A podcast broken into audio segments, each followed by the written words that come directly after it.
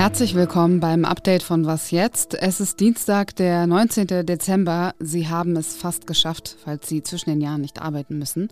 Bis dahin aber erstmal ein paar Themen, die wir in dieser Folge abdecken. Und zwar können Sie sich gleich mal informieren, ob in Ihrem Berliner Wahlbezirk die Bundestagswahl wiederholt wird. In einem Fünftel der Berliner Wahlbezirke wird das nämlich passieren. Außerdem ordnen wir heute die Erklärung des Papstes ein, dass homosexuelle Paare gesegnet werden dürfen. Mein Name ist Azadeh Peschman und der Redaktionsschluss für diesen Podcast ist 16 Uhr. Ein Teil der Bundestagswahl wird in Berlin wiederholt, und zwar in knapp einem Fünftel der Wahlbezirke. Das sind 31 Wahlbezirke mehr als im vergangenen Jahr vom Bundestag beschlossen. Die Teilwiederholung soll am 11. Februar 2024 stattfinden, so hat es das Bundesverfassungsgericht in Karlsruhe heute entschieden. Am eigentlichen Wahltag, dem 26. September 2021, gab es einige Pannen, lange Schlangen, falsche oder fehlende Stimmzettel, Wahllokale, die länger als 18 Uhr, dem offiziellen Ende der Wahl, geöffnet waren. Die Unionsfraktion hatte geklagt und das Urteil des Bundesverfassungsgerichts analysiert jetzt Lenz Jakobsen, Politikredakteur bei der Zeit. Hallo Lenz. Hallo. Ein Fünftel der Wahlkreise klingt ja erstmal viel. Könnte sich potenziell an den Machtverhältnissen im Bundestag etwas ändern? Nein, da wird sich nichts dran ändern, was irgendwie für die Öffentlichkeit im breiteren Maßstab relevant ist. Also die Ampel wird ihre Regierungsmehrheit behalten. Es wird sich auch sonst nicht groß was ändern. Auch die Linkspartei, die wegen sehr komplizierter Wahlrechtsregelungen kurzzeitig zittern musste, ob sie vielleicht äh, deutliche Sitze verliert. Deswegen ist wahrscheinlich erstmal fein raus. Warum hat sich das Bundesverfassungsgericht so lange Zeit gelassen, bis es ein Urteil gefällt hat? Naja, das hat sich nicht so lange Zeit gelassen, sondern äh, der Bundestag hat erstmal so lange gebraucht. Der Bundestag hat bis Ende 2022, also auch schon über ein Jahr, gebraucht, um äh, seinen eigenen Beschluss zu fassen, was der Bundestag denn selbst empfiehlt, wie er selbst neu gewählt werden soll oder wie die Wahl wiederholt werden soll. Und das zeigt schon äh, das eigentliche Problem. Das Problem bei dem Verfahren ist, dass hier der Bundestag selbst darüber entscheiden soll, wie er zustande kommt. Und äh, das ist äh, einerseits demokratisch verständlich, weil es kein höheres Gremium als die Volksvertretung gibt in der Demokratie. Andererseits ähm, ist dann sowieso das Verfassungsgericht dahinter geschaltet, das dann eben danach äh, geprüft hat. Und viele sagen, es wäre sinnvoll, hier direkt das Gericht prüfen zu lassen, um nicht dem Bundestag die Hoheit darüber zu überlassen, ähm, wie diese Wahlwiederholungen abzulaufen haben. Das ist ein sehr ungewöhnliches Verfahren. Auf Landesebene ist das anders. Die Berliner Abgeordnetenhauswahl, die Wiederholung dieser Abgeordnetenhauswahl fand ja deshalb auch schon statt, weil hier das äh, Landesverfassungsgericht direkt entscheiden konnte und nicht noch das äh, Landesparlament dazwischen geschaltet äh, war. Also da gibt es einen Reformbedarf im Verfahren, würde ich sagen. Dazu kommt, dass die Richter sagen, die Prüfer im Bundestag haben nicht sauber gearbeitet und haben sich tatsächlich die Wahlfehler in Berlin damals nicht genau genug angeguckt. deshalb mussten sie jetzt das machen und deshalb hat das so lange gedauert. Danke dir, Lenz, für die Einordnung. Gerne. Sie haben es gestern im Update schon gehört. Papst Franziskus hat die Segnung homosexueller Paare genehmigt, auch wenn das immer noch nicht gleichbedeutend mit einer Ehe ist, sondern eben nur eine Segnung. Die Menschen sollten nicht einer erschöpfenden moralischen Analyse unterzogen werden. Das hat er gestern betont. Und dazu gab es einige Reaktionen. Die Reformbewegung Wir sind Kirche sagt zum Beispiel, dass die Begründung aus der Moral heraus zeige, dass sich in der Haltung und dem Verständnis der römisch-katholischen Kirchenspitze in Bezug auf die Lebensrealität homosexueller wie auch wiederverheirateter Paare nicht wirklich etwas geändert hat. Trotzdem sei es ein wichtiger Schritt, vor allem für queere Menschen, die in Ländern leben, in denen sie aufgrund ihrer Sexualität oder ihrer geschlechtlichen Identität verfolgt werden.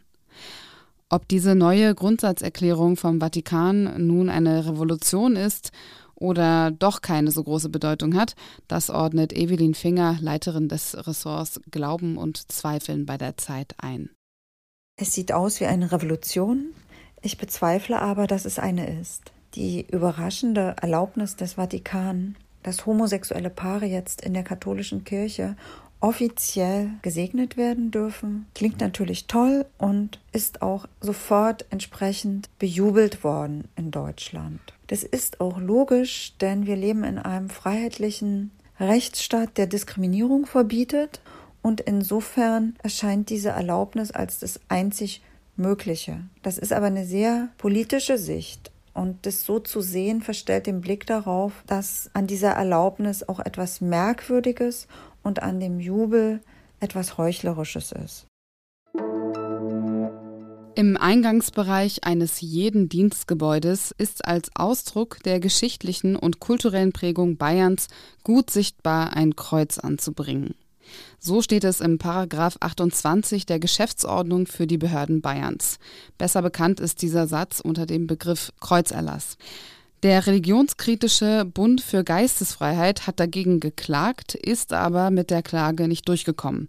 Der Verwaltungsgerichtshof in München hatte entschieden, dass die Kreuze zwar ein Verstoß gegen die Neutralitätspflicht des Staates seien, hatte sie aber im Wesentlichen als passive Symbole ohne missionierende und indoktrinierende Wirkung eingestuft. Dagegen hat der religionskritische Bund für Geistesfreiheit Revision eingelegt und ist heute damit erneut gescheitert. Die Weltanschauungsgemeinschaft hat schon vor der Verkündung des Urteils angekündigt, den nächsten Schritt gehen zu wollen, das Bundesverfassungsgericht in Karlsruhe.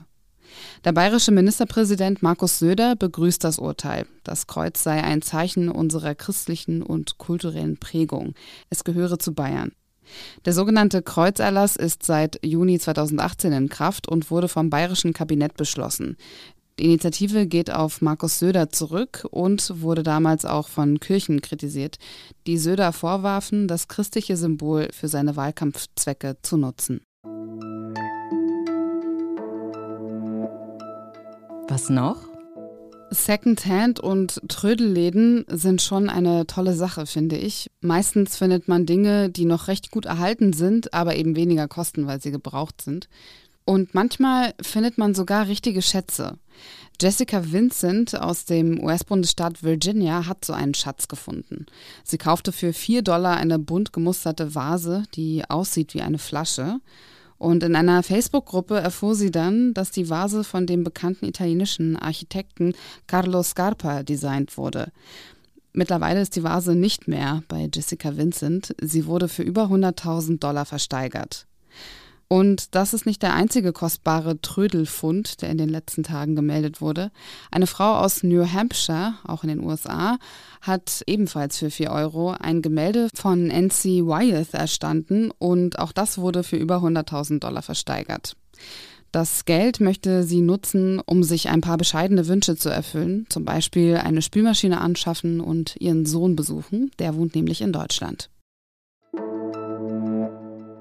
Und damit endet diese Was jetzt Folge. Mein Kollege Janis Karmesin macht morgen früh an dieser Stelle weiter. Falls Sie von Ihren unverhofft wertvollen Schätzen, die Sie im Trödelladen gefunden haben, berichten mögen, schreiben Sie uns gerne eine E-Mail an wasjetzt.zeit.de. Das ist auch der Ort für Fragen, Anmerkungen und Kritik. Ich bin Azadeh Peschman. Ihnen noch einen schönen Abend.